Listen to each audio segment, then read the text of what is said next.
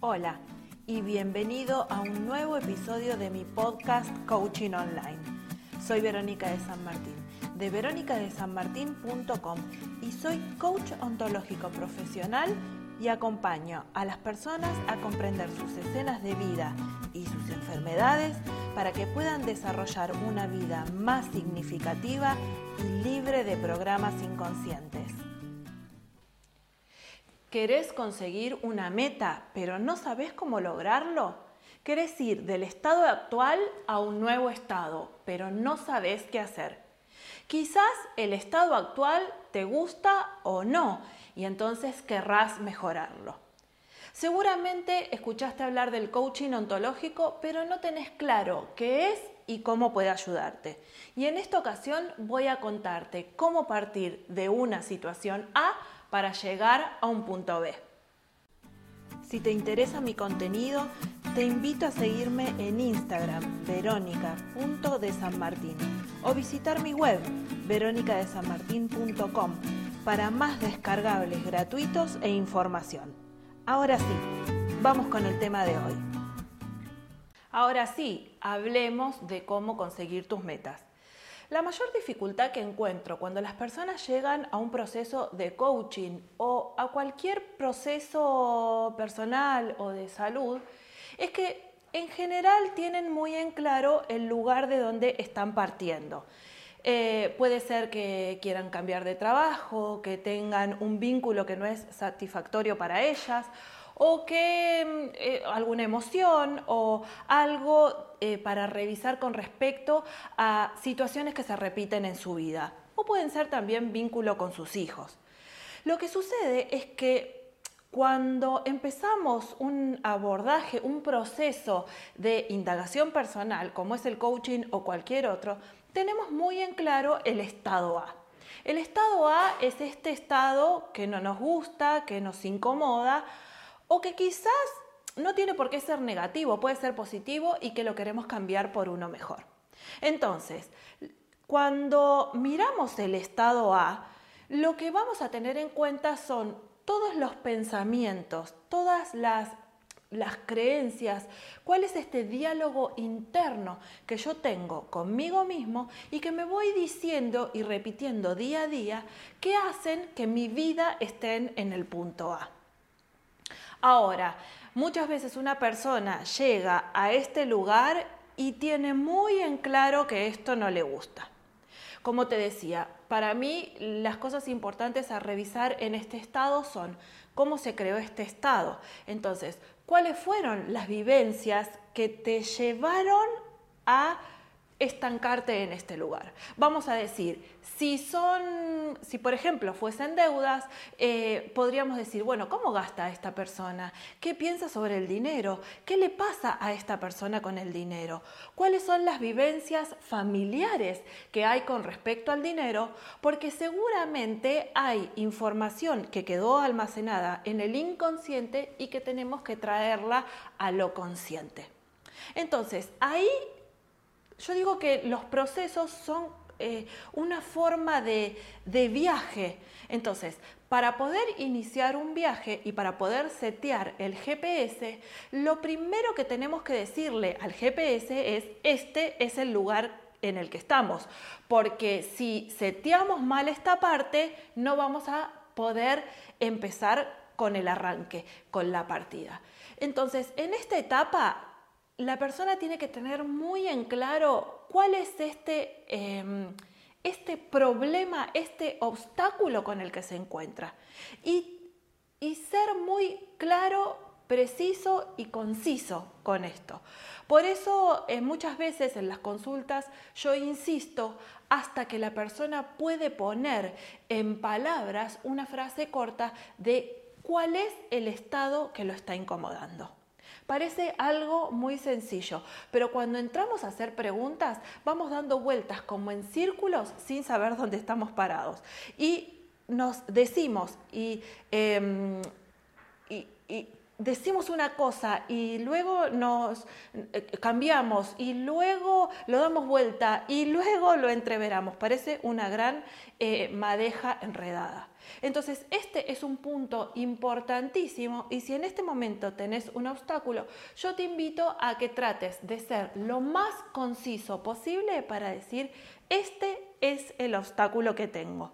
A ver cómo te va con esto. Temas, cuáles son, cuáles, ¿Qué cosas vamos a revisar en este estado A? Todas las vivencias familiares, vamos a revisar este diálogo interno.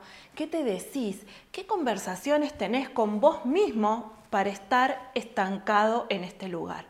Vamos a revisar las emociones, porque lo que tenemos que tener en cuenta es que hay un, hay un hilo conductor ni las emociones aparecen porque sí, ni los pensamientos aparecen porque sí. Cada vez que trabajo con uno de mis clientes, con uno de mis consultantes, lo que yo les, les, voy preguntando como a modo de eh, cuestionario, ¿no? ¿Cómo aparece una emoción? Y la verdad es que somos ignorantes de todas estas temáticas. Una emoción va a aparecer ligada a un pensamiento. Entonces, para que pueda haber una emoción, primero tiene que estar disparada por un pensamiento. Y tenemos que pensar algo. Tenemos alrededor de 65.000 a 70.000 pensamientos por día.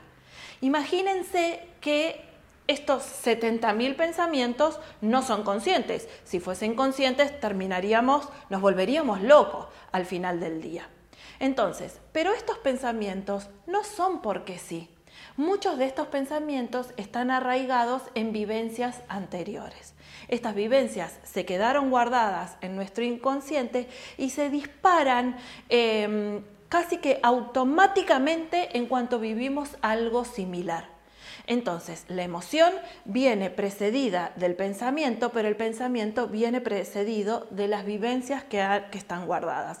No solamente las vivencias propias, sino las vivencias de nuestros padres y las vivencias de nuestros ancestros, porque toda esta información que nosotros traemos no es únicamente eh, propia, o sea, 100% exclusiva de nosotros mismos, sino que así como traemos el ADN, eh, corporal, traemos un ADN emocional y un ADN transgeneracional.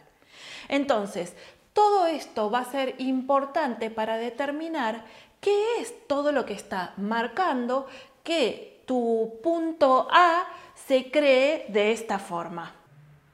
Un gran problema es no saber dónde estás parado en el punto A.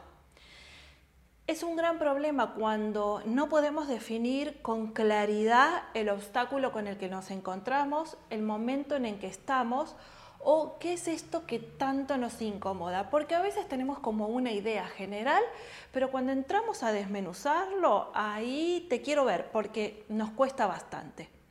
Entonces, el problema no está solamente en no saber cuál es este punto A, sino en quedarnos patinando en el estado A.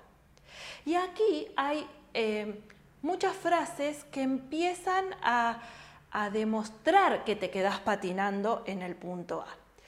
Llegamos a la consulta o al proceso con una gran incomodidad Después de varias preguntas y de un, un, momento estar trabajándolo, podemos determinar muy bien cuál es este punto A del que queremos partir pero después empezamos a ponerle todos los peros.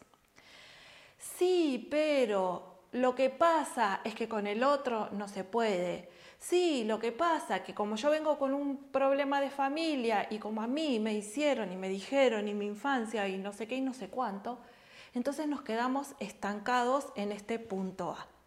Este es un gran, eh, es en el lugar en que vamos a patinar. Si vos pusiste tu GPS con el punto A para salir con el auto, aquí te quedás patinando en el barro y no podés salir de este entrampado.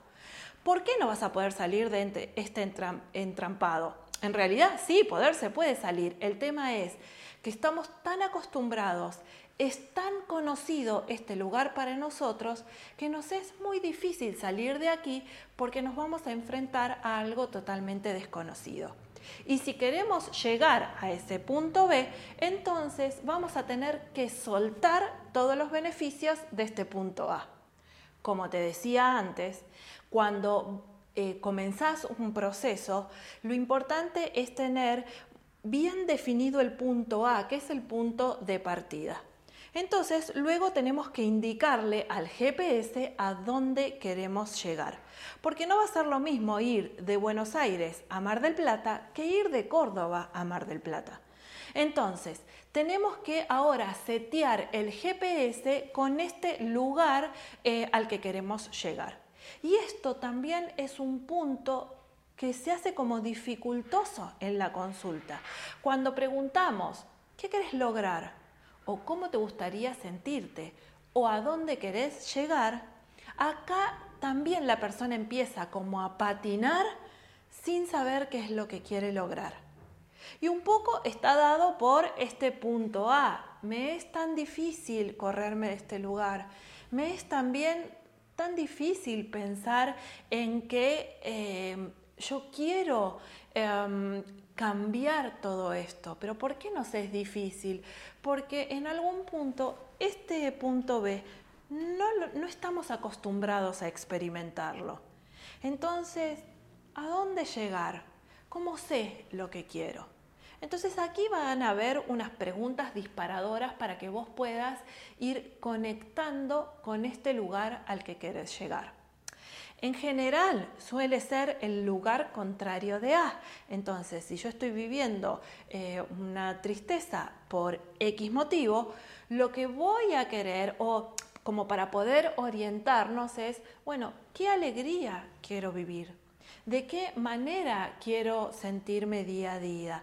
¿Qué es lo que tengo que superar para poder sentirme así de alegre como estoy soñando? Entonces, aquí también empiezan a haber peros, ¿no? Estos, como decíamos antes, bueno, lo que pasa que eh, con mi marido no se puede o con mi esposa no se puede o lo que pasa que mis hijos son rebeldes o lo que pasa que en mi infancia a mí me pasó así y así y entonces yo ya estoy diseñado así. Claro, esto nos deja en un lugar muy estático, nos deja en, en, el lugar como de, bueno, como que no te queda otra que vivir esta situación de la que partiste, cuando en realidad podemos construir, poder llegar al punto B. Cuando ¿Cuáles van a ser las frases que van a denotar que no te querés acercar tanto al punto B? Pero ¿por qué no querés acercarte? No querés acercarte porque esto da miedo, porque no sé cómo hacerlo, porque probablemente tema fracasar, no llegar, no lograrlo nunca. Entonces, mejor no me comprometo tanto con el punto B. Entonces van a empezar a aparecer frases como sí, pero es muy difícil, sí, pero no se puede, sí, pero lo que pasa que me ambiente. En cambio, las frases que van a aparecer cuando vos querés acercarte al punto B es me comprometo con hacer esto para ir acercándome intenté, pero no me salió y me pasó esto y sentí esto otro y, no sé cómo hacerlo y necesito buscar un recurso. Entonces ahí lo que se va viendo es tu compromiso para con el punto B. Nadie dice que tiene que ser mágico ni que va a ser tan fácil, pero aquí el tema es yo estoy comprometido al 100% con llegar al punto B. Entonces, si resumimos, ¿qué necesitamos para llegar del punto A al punto B? Lo primero que necesitamos es tener muy claro cuál es el punto A y empezar a investigar todo lo que hay ahí adentro. Las creencias, los pensamientos, las emociones, eh, el transgeneracional, cuáles fueron las situaciones y las escenas de vida que me marcaron para estar en el punto A. Luego, tener muy en claro cuál es el punto B, a dónde quiero llegar, en qué me quiero convertir, qué es lo que quiero sentir. Y determinar cuánto compromiso tengo para poder llegar al punto B. Pero hay dos temas, dos cosas que son importantísimas que tengas en cuenta. Y lo que vas a necesitar para poder lograr llegar a este punto B es foco y perseverancia. El foco lo vas a determinar porque en cada conversación, un proceso de coaching es un proceso conversacional. ¿Y esto qué quiere decir? Este proceso va a estar compuesto de diferentes conversaciones para poder llegar a tu meta final que es el punto B. Y cada una de estas conversaciones tiene que tener un objetivo que vos mismos, que vos mismo pongas y que digas, yo quiero trabajar en este tema en esta conversación, porque lo que descubra de esta conversación va a ser un puente para llegar al punto B. Entonces, un proceso de coaching, así como antes decíamos que para llegar de A a B, si estás arriba de un auto, por ejemplo, puedes poner un GPS, en el coaching es exactamente lo mismo. Para llegar de A, que es tu punto de partida, a B, que es tu meta, vas a necesitar en cada conversación de coaching que vos tengas poder poner un objetivo que te acerque a esta meta.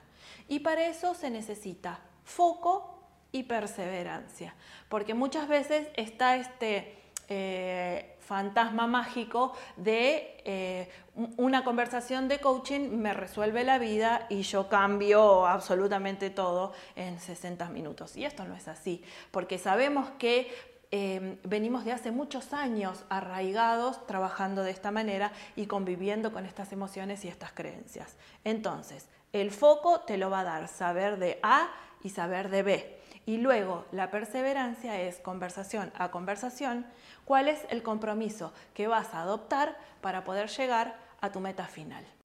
Espero que este contenido te haya servido para crear más conciencia. Te espero en mi web veronicadesanmartin.com y en mi Instagram verónica.desanmartin. Hasta el próximo podcast.